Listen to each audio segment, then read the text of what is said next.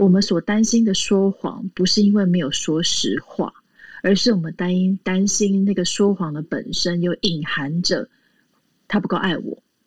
他想要爱着别人，或是这个谎言背后牵扯着跟关系有关的这件事，他才会列入到我们今天的一个主题。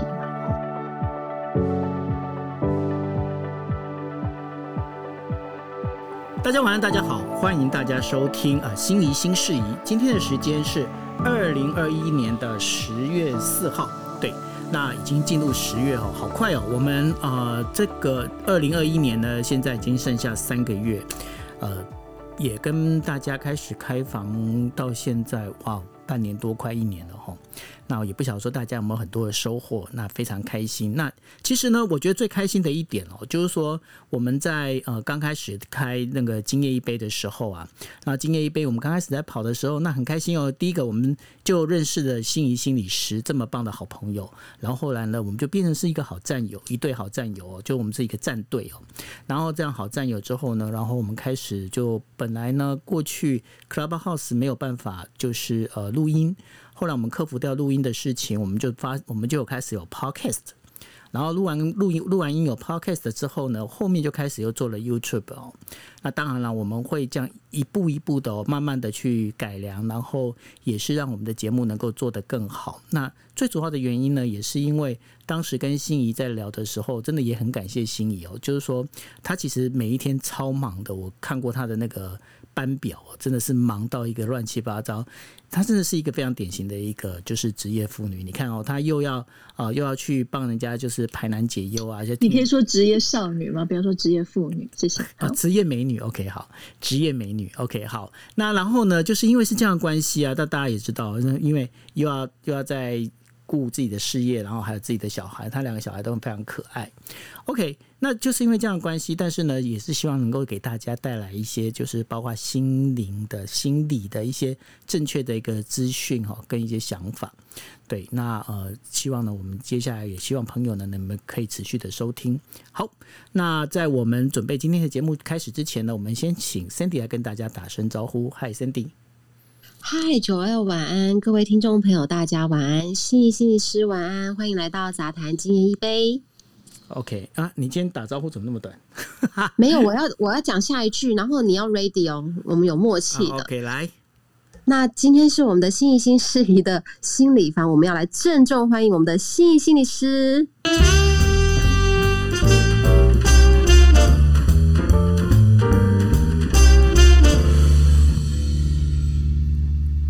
好的，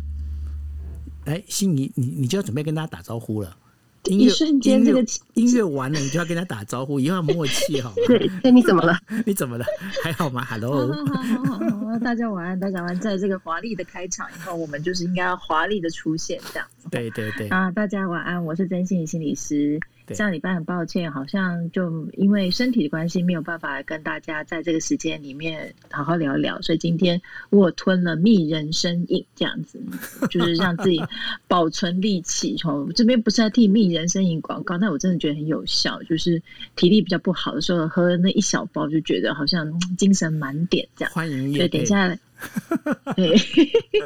欢迎等一下，等一下来谈谈，就是有关于说谎这件事。OK，好，呃，谢谢心仪哦。那因为上个星期呢，就是也刚好是因为心仪她呃，就是身体不太舒服，那我们就有找了 Cindy 还有那个 Nobuhiro 来帮我们找来跟聊了一下一些跟日本有关的一些事情哦。那没有关系，因为我觉得呢，其实这个东西我觉得还倒是讲个题外话，我觉得这是 Clubhouse 一个非常有趣的一个点。就是说，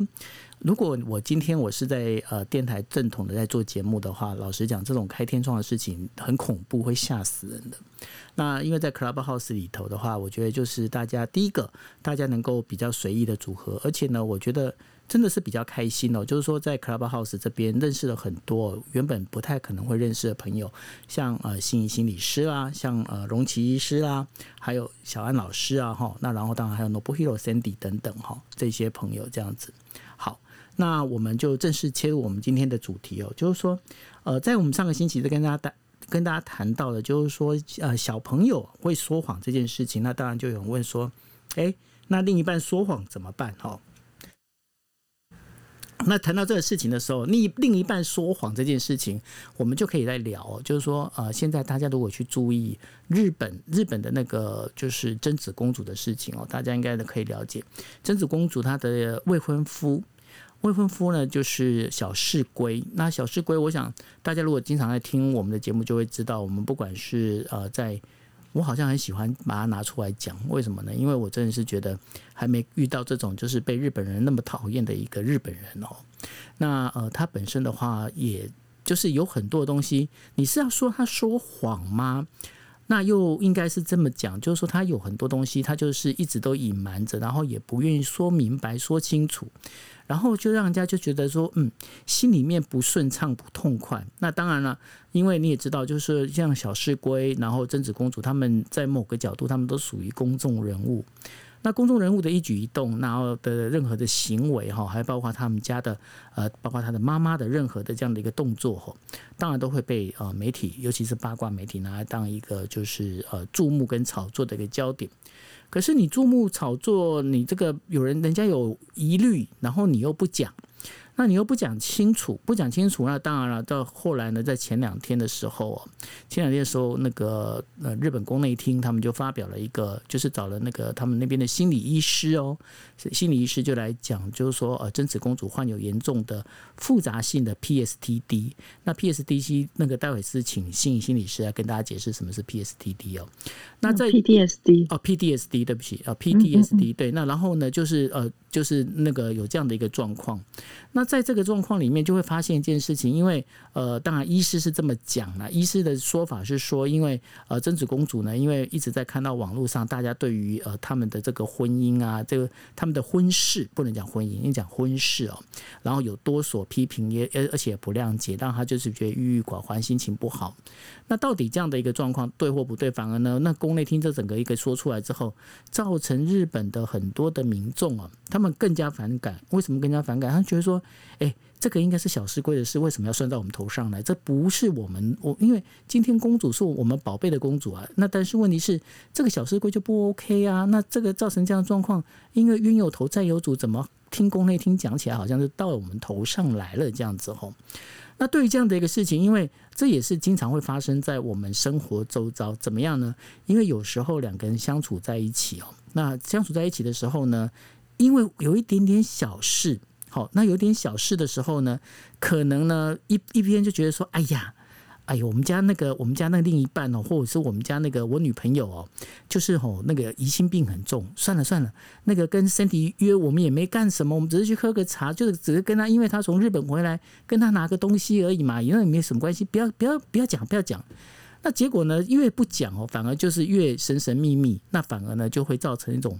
呃，跟就是双方之间的这种所谓的不安。那我想请问一下心仪心理师哦，这种状况是不是有一点点就好像因为小的事情没有去解释清楚，没有去说清楚，然后会越做越大，结果一个小谎要用另外一个中谎来圆，那然后中谎要用大谎来圆，圆到最后的话就变成一个漫天大谎，会变成这样的一些状况吗？嗯。我我我觉得这边可以稍微停一下，问大家心里面，我觉得相信今天在座台下的听众里面，应该没有一个人从来没说过谎。我觉得这一个应该是一个呃，大家会用来适应生活的一个方式。你可以做民调。最 好啊，好啊，就是我们做我们我们是从来没说过谎的，可以举手这样。嗯，请你们举一下小手手。有没有从来没有说过谎的？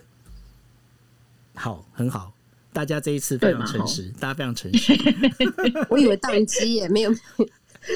我以为我以为罗布希罗会举手。我说一奇怪是坏掉吗？好，OK，好来。所以从从这一点，我觉得大家就可以去想象，你在在那一瞬间，你去飘过各式样从小到大曾经说过谎的场景。就包含可能是藏联络簿，包含是涂改分数，包含就是呃，有的人会去便利商店偷拿一些小东西，或是跟另外一半讲说，我今天只是跟同学去吃饭这样子。好，就是慢慢你就会开始演变出一些方式。那我刚刚讲适应生活，这个这个道理就在于说，我们其实每一个人都是一个趋吉避凶的动物，我们随时随地会有一个防卫机制。吼，我特别讲防卫机制就是自保。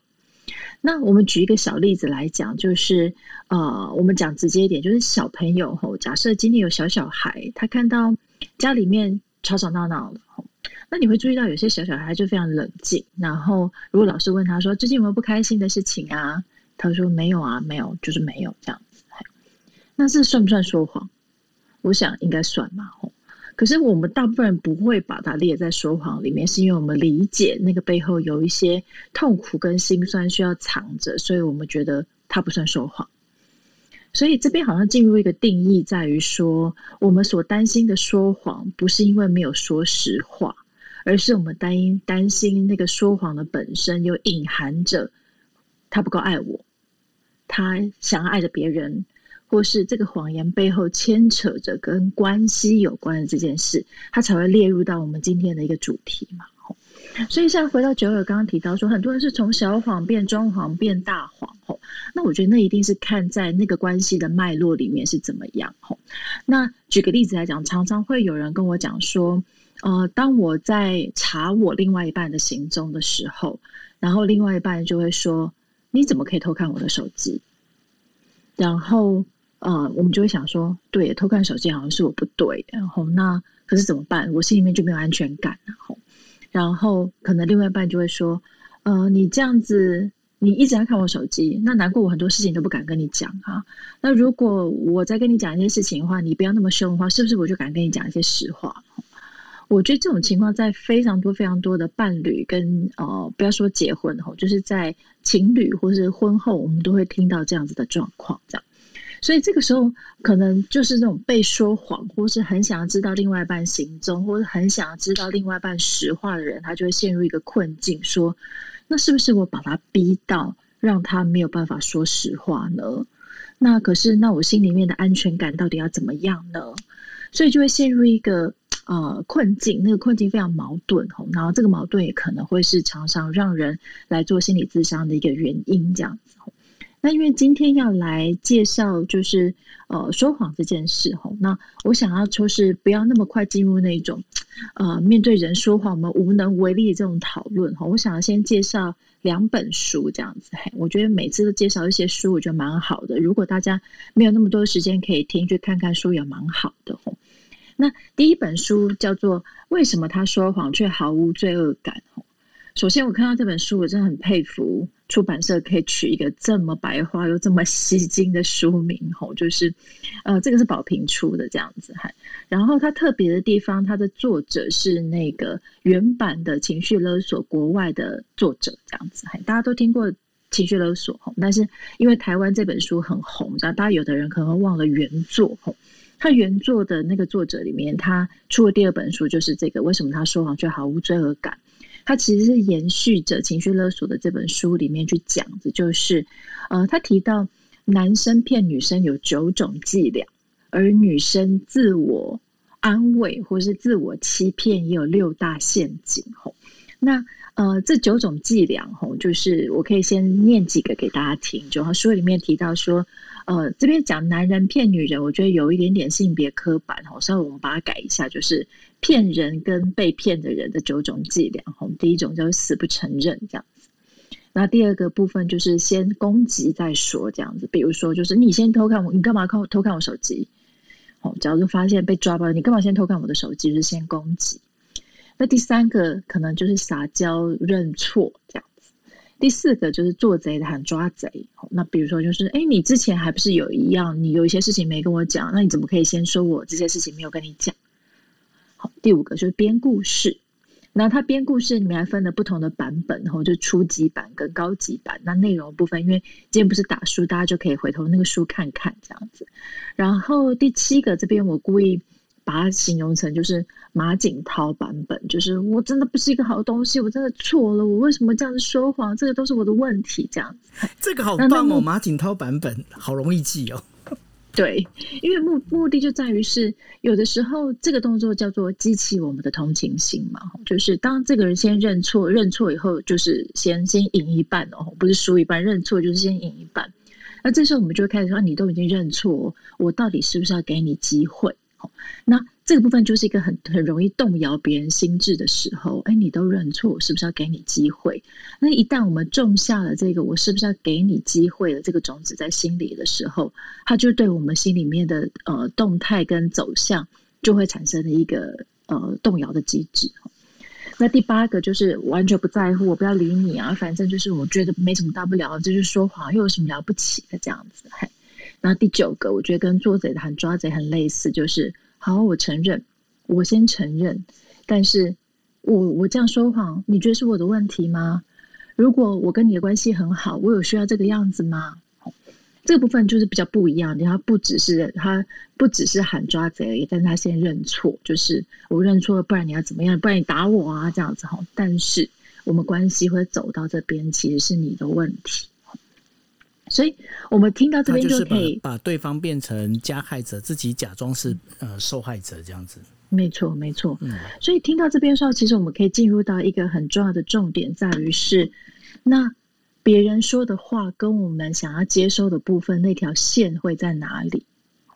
那为什么我要特别讲到说这本书跟那个情绪勒索是同一个作者，就会很重要的一件事情。如果大家都看过情绪勒索那本书里面，我们常常就会有一个重点，就是勒索的情况要能够达成，他就一定要两个条件：第一个要勒索的那个人，第二个条件就是被勒索的人。哦，如果今天没有人去站在那个被勒索的角色，其实情绪勒索这件事是不会产生的。所以，为什么大家可能常常在听房或者听我讲，就是要回到自己身上？我觉得更重要的事情是，今天好像有一个重要的事情是，说谎在我们的人性里面，在我们的生活里面，在我们的关系里面，永远都会出现，对吗？我就是说，我们今天。刚刚人比较少，投票就是没有人没说过谎。这样，我相信刚刚如果再投票一次，应该还是会一样，就是大家都说过谎这样子。那既然说谎是我们人生里面很明显的防卫机制，我这边特别会讲防卫机制，原因是今天我们先把对错的观点拿开，我们才可以去思辨说谎这件事，我们该怎么办？那如果我们就被说谎就是错的，人不可以说谎。哎，今天这个房就没了，就据点这样子，因为说谎就是错的。所以为什么我们常常在，或者我的心理房里面，我不会那么快的容易跟大家讲所谓的结论这件事什么？原因是，呃，可能听过我的房都会知道，我觉得我是没有替大家的，没有资格替大家的人生下结论的人。就连我今天是一个从事工作这么久、心理工作这么久的人，我始终保持着一个理念，就是我没有资格替大家的人生跟替大家的关系做结论。但是我的职责在于是，我要帮助大家思考，思考属于你的关系里面、你人生经验里面，你到底经过了哪些事情，让你在跟关系里面的那条线里面，你会画成这个样子。好，可能你的线是越来越退后的。或是你的线是很不明显的，或是你的线明确到让你自己很痛苦的，那都有你的原因吼。那思考自己永远比思考别人来的容易多了吼。就是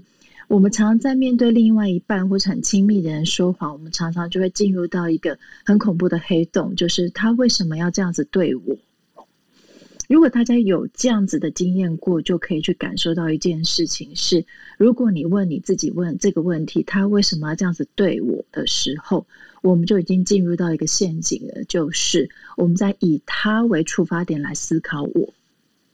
我就不是以自己为思考点去思考我要的东西是什么。所以，当我们在想他为什么要这样子对我，我这么爱他，他怎么可以这样子对我？我们下一步的自由联想就可能变成是：那难道是我做了什么，或是我的我们的关系怎么，所以他才这样子对我吗？好，他一步一步就会进入到我们在心理上面或人性上的盲点，他就会带入到一个我们容易就责在自己身上，或者检讨在自己身上。那就在自己身上检讨自己身上不是全错，而且他很多时候在关系是应该要的，但他不应该是一个一面倒的状况。也就是今天假设你的另外一半说谎了，你当然可以去思考你们的关系出了什么问题。但是我觉得很大的重点在于是切记切记，你在思考对方的比例一定要跟思考你自己的需求、思考你自己为什么选择相信的。比例要能够尽量是一半一半哈。那讲一半一半有点难，但是我会用这个部分来作为一个提醒，也是一个重点，就是我们常会进入到一个呃那个叫做我们叫反刍性思考哦，就是他为什么这样对我？那那为什么？那他是不是他的人生有什么样的缺憾，所以他才这样对我？那我到底该不该原谅他？吼，那当我们在思考这个点的时候，停你们停一下，哎，我在思考以他为主体的思考了吼，但是不要。我们现在回到自己身身上思考，就是，哎，我有没有办法接受这个人是说谎的？那如果有，那是因为什么原因？那如果我不能够接受，我又应该怎么办？吼，那等一下面对那个说谎这件事，到底该怎么办？我们会带到下一段，吼，但是我目前就先讲到这边，吼，，OK，然后呢，其实我觉得刚刚心仪在聊到就是关于。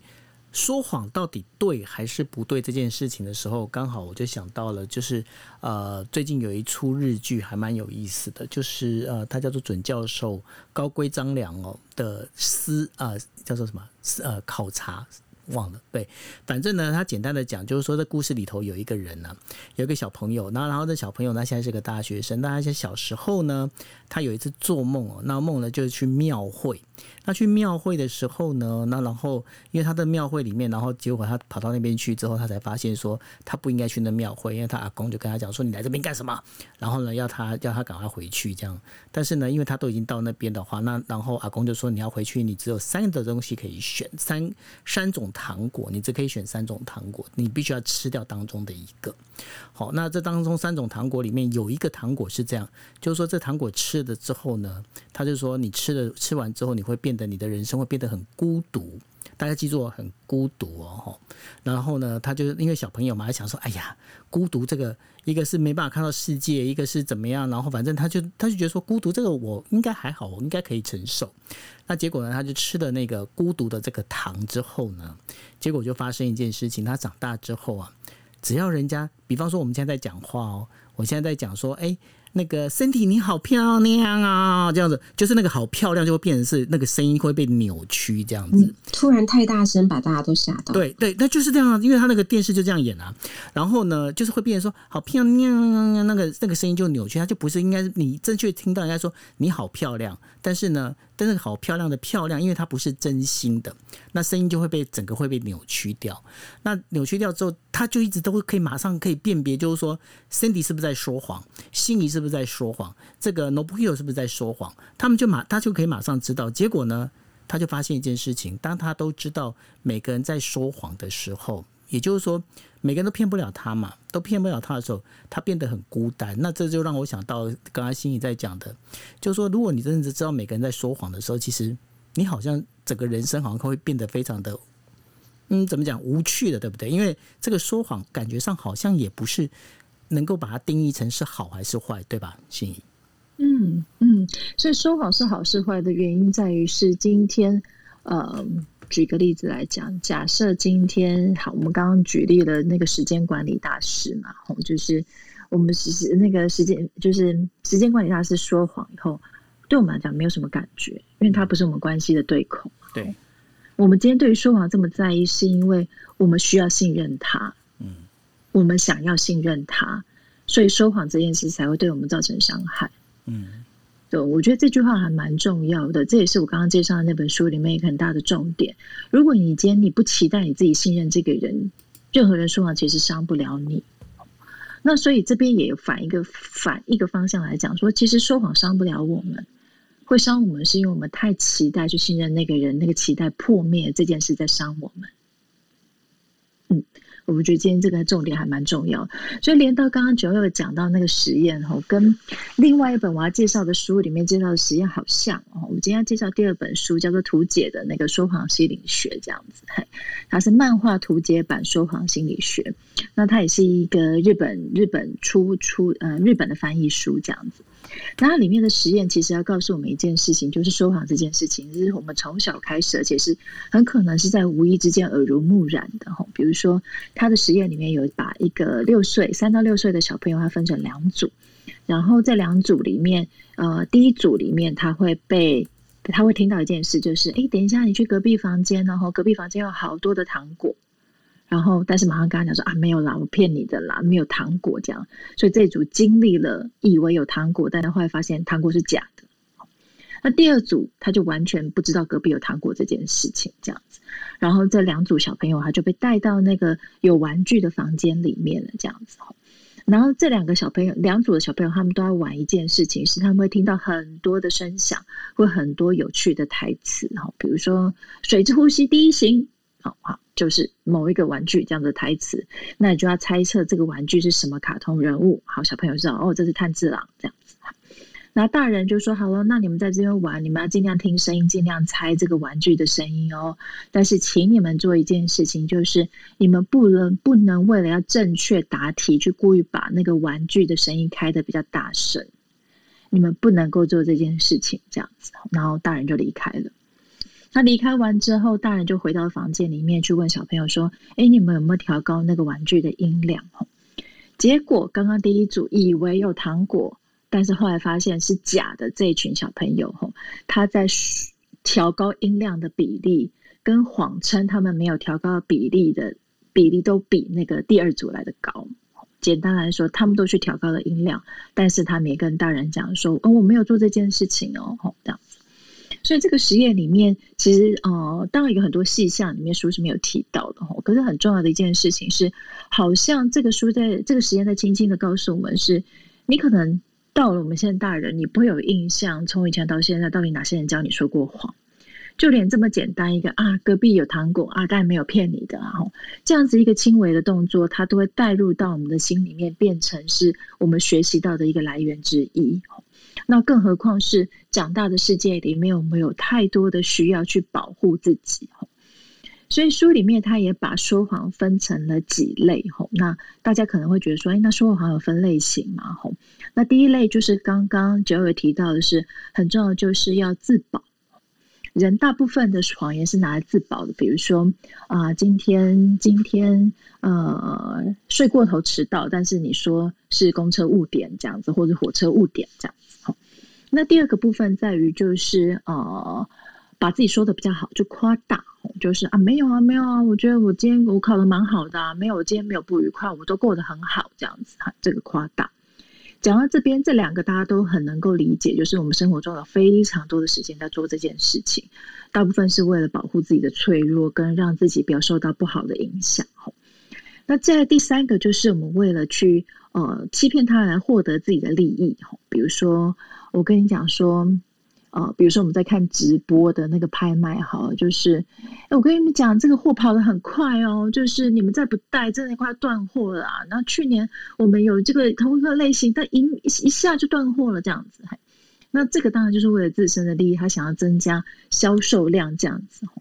那第四个很像，就是我们为了保护别人说谎，吼，就是呃，假设今天呃，好，假设我们讲说手足之间好了，吼，今天。呃，比如说是弟弟打破了一个玻璃杯，但是今天爸爸妈妈说，如果今天你们俩在那边玩，谁打破什么东西，你们两个人一起罚站，或者是弟弟要被罚站这样。那他为了保护自己也保护弟弟，他这个说没有啊，没有，这个是自己掉下来的这样子。那这只是一个简的，就是拥护我们为了保护别人所说的话这样。所以其实说谎分了很多的很多的类型，这样。那连到上次我们在上上周里面有曾经讲过一个小朋友说谎嘛，吼，我们在那集里面讲了一个很多的概念，就是小朋友说谎，我们要去理解他的动机，理解他为了什么。然后我们重要的事情，大人不是去批判小朋友是不是说谎，大人很重要的事情是去理解小朋友背后说谎的原因，然后理解他的心情，这样说谎才会被改变。那这时候一定会有人问说，那？另外一半说谎的时候，我也是不是要这样子对他？我是不是也要去花时间去理解他，去了解他的感受呢？那这一题我想问九位，你觉得要这样做吗？就是我们面对另外一半跟面对小孩，你觉得做法会类似吗？我觉得这个感觉要看情况，哎，嗯，你怎么说？因为应该应该是说，看他说谎的事情的那个所发生的。背景到底是为什么说谎？因为有一些谎，我觉得说可以睁一只眼闭一只眼。然后呢，但是有一些比较，如果是两个人的两性关系了，那打比方说好了，那他如果跟你讲说，哎，我跟你讲，我今天晚上要加班。那结果呢，他没有去加班，他还在在他的那个 IG 上面呢秀他跟别的人出去，比方说去看夜景啊，去吃饭啊，去叭叭叭这些事情的话，那这当然就这完全就没办法没办法接受，这就是有一个我觉得是有底线。那但是呢，有时候有我觉得有一些嗯可以忽视的谎言，我倒是如果换成我的话，我就直接就就 pass 掉，我就觉得就当做没看到就好了。这个，所以我我你如果问我的话，我大概会分成两种层级。嗯，所以好像会有一个分级，就在于说这个谎言会不会伤害到我，跟伤害到我们的关系嘛，或是会不会破坏到我们对你我对你的信任？那这个跟我们内在自己对于自己的内呃自信，我们在讲自我强度，跟你对于这个关系原来的信任程度很有关系。假设今天他哦，就是。呃，跟你说他加班，但是他在 IG 上面打卡这样子，说他去哪里这样，但是你会觉得说，哦，打卡的对象好像就真的是一群冲一群他的朋友，你就觉得说这个睁一只眼闭一只眼没有关系，这样是因为哦他说谎的也很拙劣，而且你会发现他没有伤害到你的关系，但是有的时候我们会伤害到关系，是因为进入到一个惯性说谎。就是你一而再、再而三的原谅他，也理解他，然后就是我选择相信他。可是我发现他下次还是说谎。这是我们在讲惯性说谎的事情，我们到底要不要像小朋友一样去理解一下他背后的心情？那我讲到这边，好像大家会觉得我要说不要，但我这边其实也会想去细分一下这个状态。就是回到我刚刚前面的铺梗，在于今天你选择相信的前提，你得自己知道是你是为了什么。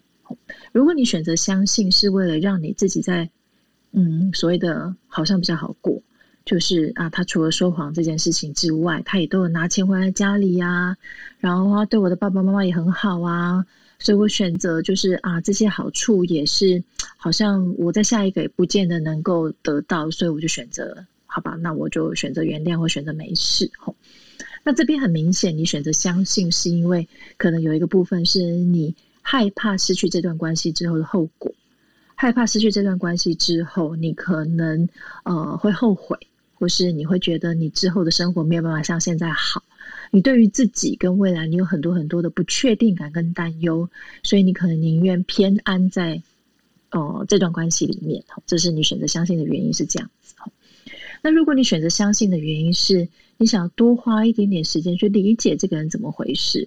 而但是你已经知道他一定会说谎，你只要多花一点时间是理解这个人怎么一回事，跟这个人他到底可以踩到你的底线到什么地步了。然后你到了那个底线以后，你发现你在跟他沟通很多的时候，他是没办法改变的时候，这个时候你就很明白，这个关系里面不是你可以改变，你可能会选择离开，或者选择你把你自己说的心情完全坦白，这可能是选择相信的一个理由。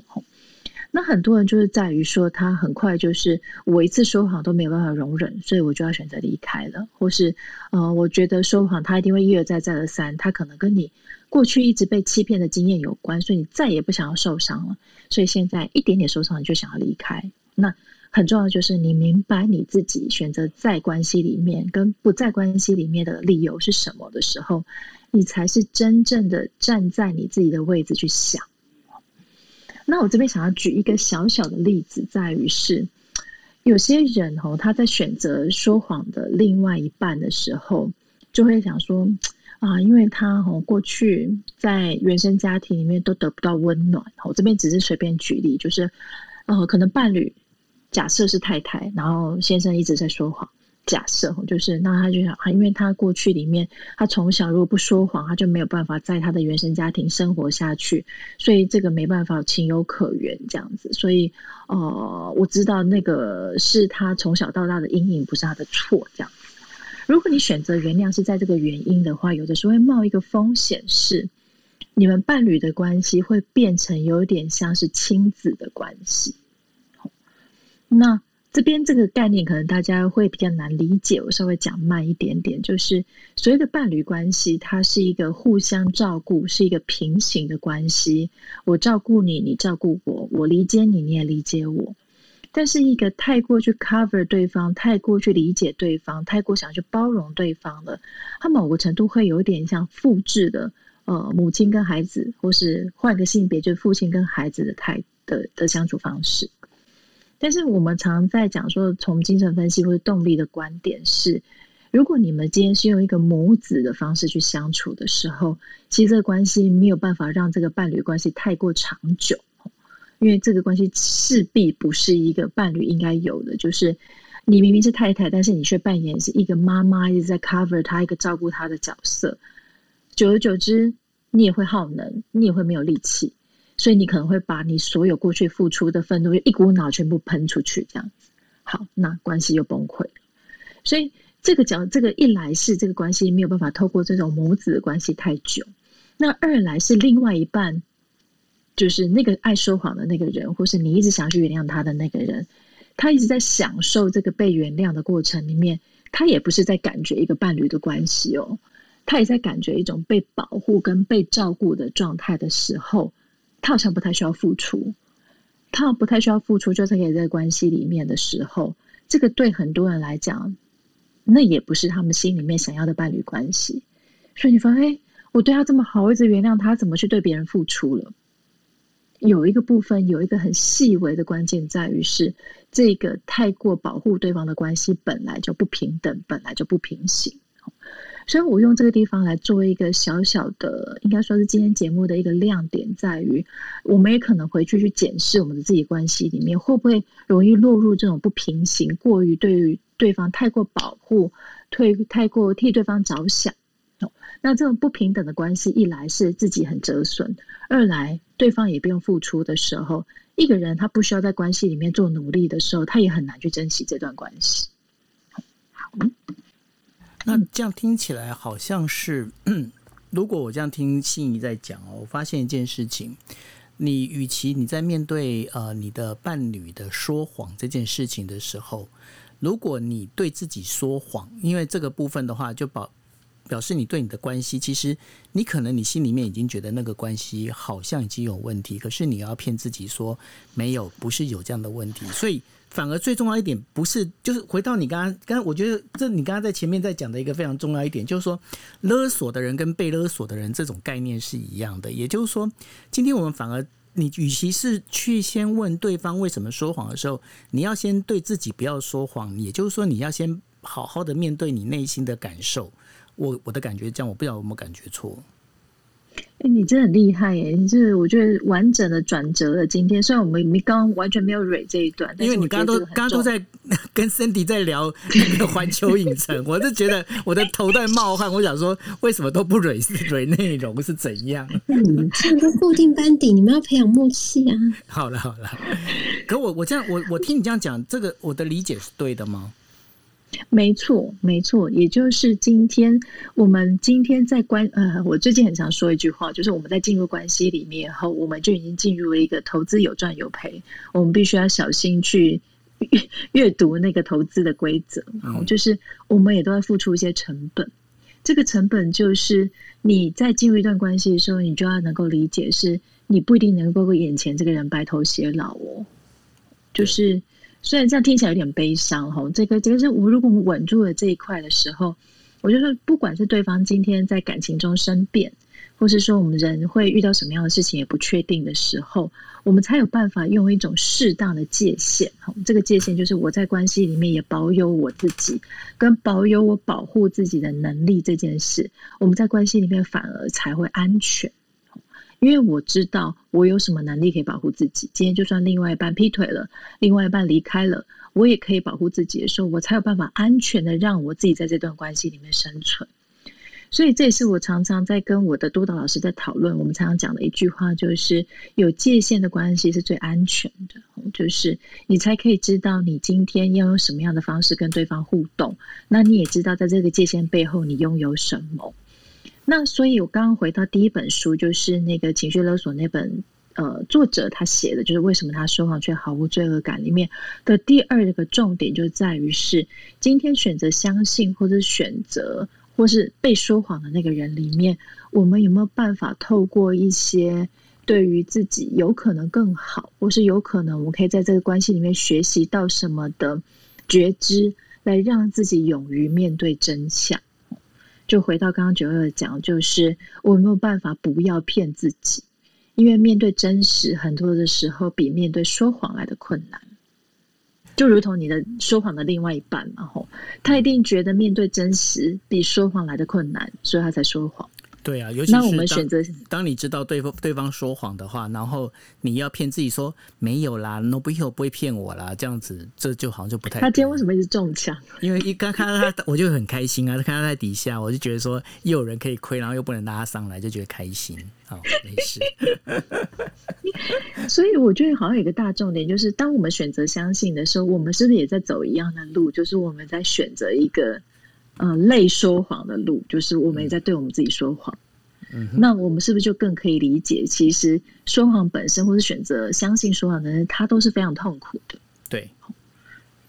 那当我们更知道我们选择离的呃相信说它是一个痛苦的时候，我们有没有办法让自己就是长痛不如短痛，让自己有一个巨大的改变之后，我们慢慢让自己更有能力或者更有自由度去选择我接下来的关系跟生活可以长成什么样子的？嗯，可是欣怡，你刚才讲的那条线呢？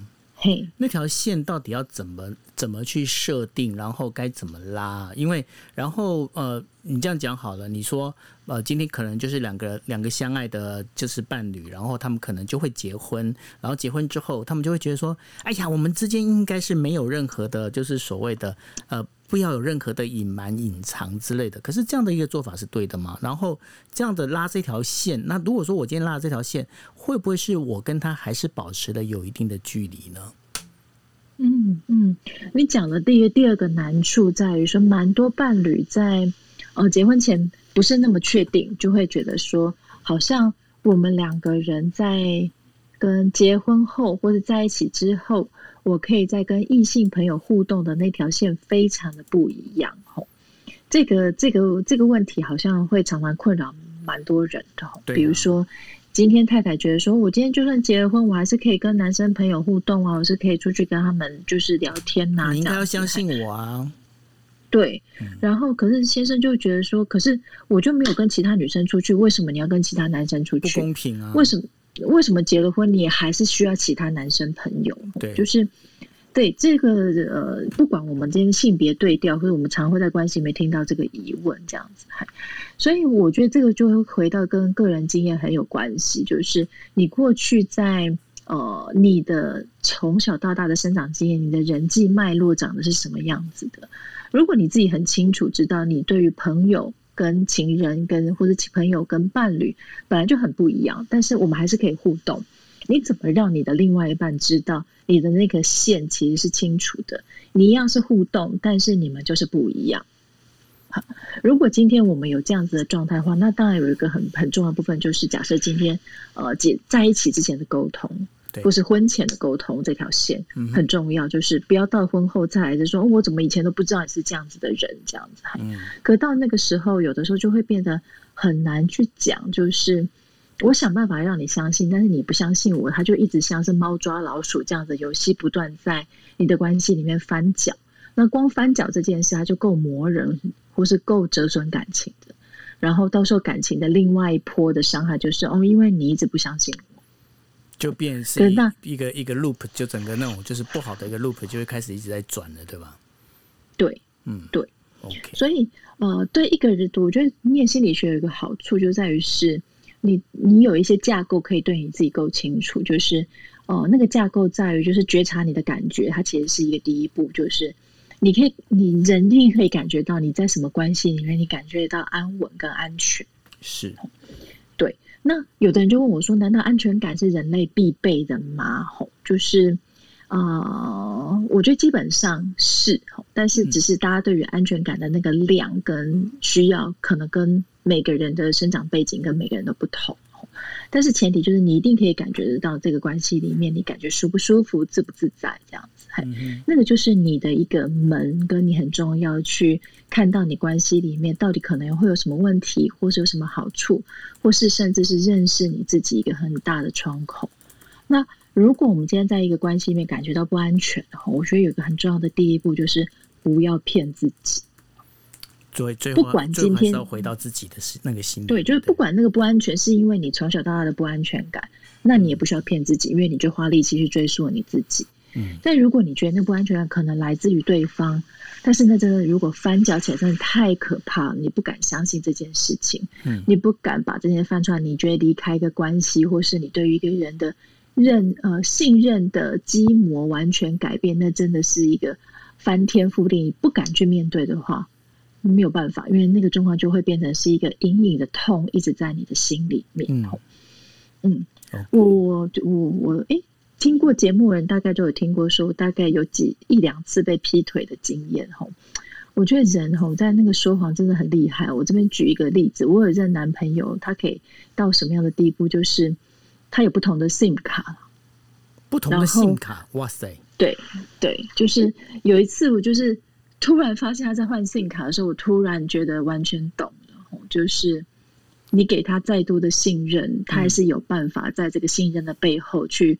杀出一条血路，去完整他想要的东西。这样，我终于知道为什么那个中国那边可以创造一一机双卡。好啦，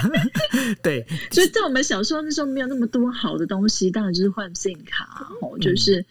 然后那时候我就瞬间聊，我说哇，你可以为了说谎这件事花这么多功夫的话，我也是佩服你。但是我不要了。他还是他还是蛮花心思的啦，必须这么讲。嗯，真的真的。对，不过呢，但是我就有一个很前提，就是我不要了这样。对，那当然就是你不要骗你自己嘛，对不对？对对。不过呢，我们刚刚各位你大家在听我们在讲关西关西哦。那刚刚呢，从关西飞到了那个就是东京的首都圈的 Sandy，也就是从关西飞到关东。好了，很冷。呃的 Sandy 好像要问问题。Sandy 很很冷，不是第一天。嗨，没有，其实我刚我刚刚你是从关西飞过来，没错啊。对啊，我就瞬间移动啊，为了惊艳一杯啊，从哪里都要都要上线。所以我们要我们要讲好我们的关系嘛，对啊。我们没有关系。好啦，你赶快问问题。没有，我刚刚问就是信息是。就是我们之前就前前几次那 p a r k 有讲到，就是说这个关系里面，然后我们在自我疗伤或是自我保护的一个自动机制里面会出现，就是说有些时候我们会说服自己。然后让自己在这个关系里面不要受伤害，所以你即便知道他是骗你的，你也会去欺骗自己说，呃，他其实不是骗我的。可是，可是因为这样子的一个状况是属于说，你一定要骗自己，你才能够过得了那一关。那如果是这样子的话，要怎么样？像你刚刚说的，就是你一定要勇敢走出来，因为就没有办法走出来。那在这个阶段，可能选择欺骗自己的话会比较好一点。那也有很多就是在这样的一个关系下面的一些夫妇，他们。也因为这样子没有办法去走出婚姻的一个离婚，还有很多复杂的家庭因素。那关于这样子的一个心态整理的话，有没有一些方法可以建议呢？嗯嗯，所以你讲到一个重重点在于是说，就是现在这种焦灼的状况，我到底有没有办法接受？跟我有没有办法在这个焦灼的状况之下过生活嘛？吼，就是。人一定都有自由选择的权利，就像我们常常在讲说，心理跟精神方面，为什么什么叫做生病？吼，生病一定有一个条件，在于他目前情绪或是行为或是想法上面的问题干扰到他正常生活了，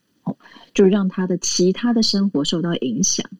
所以，如果今天这个关系里面的信任不信任，或者猫抓老鼠的问题，它已经让你的工作生活已经变了调，然后让你的情绪常常就是没有办法控制的时候，它就会是一个你发现你自己你被破坏了，或者是你被一个伤你被伤害的一个准则。那这时候，这个这个要点就会觉得是让我觉得该改变的时候，因为那个是为了你自己吼，你有没有办法？因为让你自己不要再痛了这件事情，而试着做一些改变。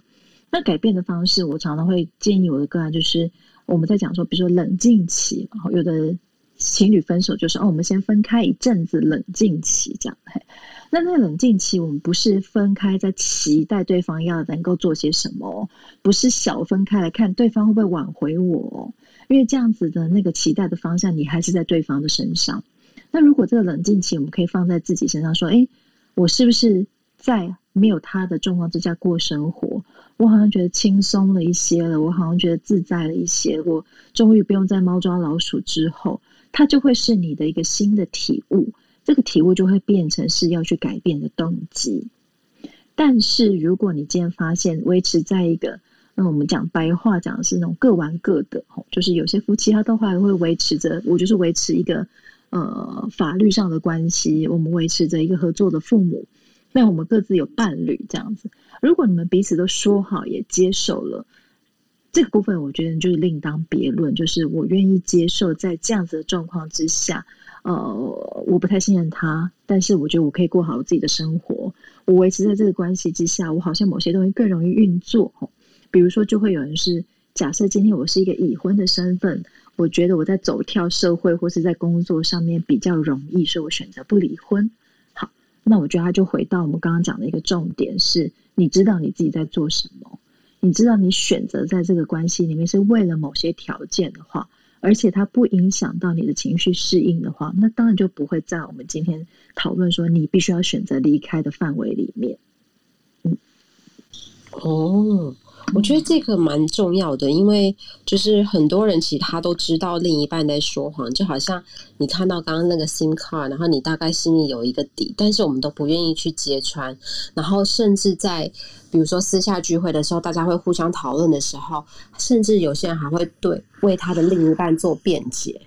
那像这样一个状况，其实就是启动一个你在骗自己的一个机制，然后同时这样去讲，你可能就会觉得比较心里会比较过得去。所以我觉得你刚刚的那个建议的方法其实不错，就是等于说找出一个新的重心，然后把这个把自己先放到另外一个重心去，然后慢慢的去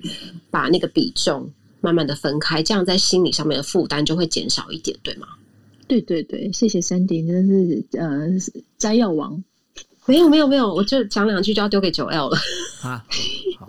那然后呢，我想说谢谢心仪哦。那跟大家再重复一下，心仪今天呃，因为我们在心仪的房里头的话，都会跟大家介绍一些书目哈。那我们现在跟大家就是心仪介绍这两本书呢，一本叫做《为什么他说谎却毫无罪恶感》，那作者是呃苏珊·佛沃跟唐纳·费瑟。那出版社是呃宝瓶文化。我觉得这本这本书其实真的很棒哦，就刚刚看了一下他的书摘，我觉得很棒。另外一本的话是《图解心理学》，那它的副标是“正面迎战人生难题，读懂自己，看穿他人，从零到九十九岁都适用的生涯处方”。然后作者是呃涩谷呃涩谷苍山，然后出版社是漫游者文化。呃，大家呢可以去把这个书哈，能能够去把它找出来。如果大家有兴趣的话，可以拿来看一看。那另外的话，我想请问一下心仪哦，因为我们今天的主题里头啊，就是说，那如果是这样子的话，那是不是在看到另一半，我们的另一半，不管是配偶也好，我们的啊，就是交往的情侣也好，如果我们知道他有一个惯性说谎的话，我们第一件事情，我们是不是应该要反躬自省？我们先想一下，我们对于他这个说谎这件事情，我们到底我们真正心里面愿不愿意原谅他？那我们该怎么用什么方式来了解到我们真心的一个想法？因为毕竟人总是厌恶损失嘛，哈，因为在想说，哎呀，我跟他都已经对不对交往了，可能半年，可能一年，可能是十年的这样的一个时间里头啊，那这样的话，我如果在在就这时候我把它切断的话。我会不会太亏吼？那然后因为不想不想损失，然后就反而就是我们在讲台语叫做拍起拖拖饼哦，然后就是越越拖越久，然后拖到最后的话，反而是越来越糟。那该怎么去把这停损点找出来呢？嗯，我觉得人性很难吼，就是我曾经听过呃几几一些人跟我讲说，他选择相信他的伴侣这样子，然后好，那选择一阵子之后。哎，可是就会有一些蛛丝马迹在想说，他是不是怪怪的？比如说他的表情不太对了，他今天讲电话的时间比较久了，我经过他的时候，他就把自己的呃手机收起来了。我们就会开始发现一些生活中一些细微的讯号，那这些细微的讯号就会变成是一个呃慢慢扩大的涟漪，然后这个时候就会动摇你选择相信的状态。对对，所以我今天下这个标题是有一点点故意要让大家去用这个方向想，但是我偏偏要在节目里面走另外一个方向，是嗯，不要被我要不要相信他的这个疑问给困住。嗯哼，就是我们常常说他说谎，那我到底要不要相信他？这个是一个很直述的连接，这样子。对，可这就是我们思考的一个。惯性，呃，思考的惯性，也就是说谎会惯性，思考也会惯性。嗯哼，思考的惯性就会把我们带入一个一模一样的生活方式，或是一模一样的关系。那如果我们今天可以跳痛一点，吼，另外一半说谎了，好，现在我可不可以去想象，我原谅他，接下来他在说谎呢？我是不是可以忍受生活中各式各样的细节？我是不是可以完全不看任何的细节？请你去发挥一些想象，你会怎么样？你接下来的生活会怎么样？我觉得那个比问要不要相信他来的更前面一点。嗯哼，当你可以想透了，你到底会在一个什么样子的方式方式之下过生活，你再来回答你要不要相信他这件事，我觉得更好。可是呃，这个整个状况哦，我觉得说像我跟 Sandy 啊，我们两个是基本上是蛮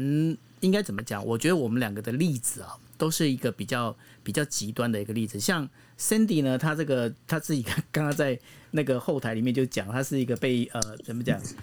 被呃被拖了二十年，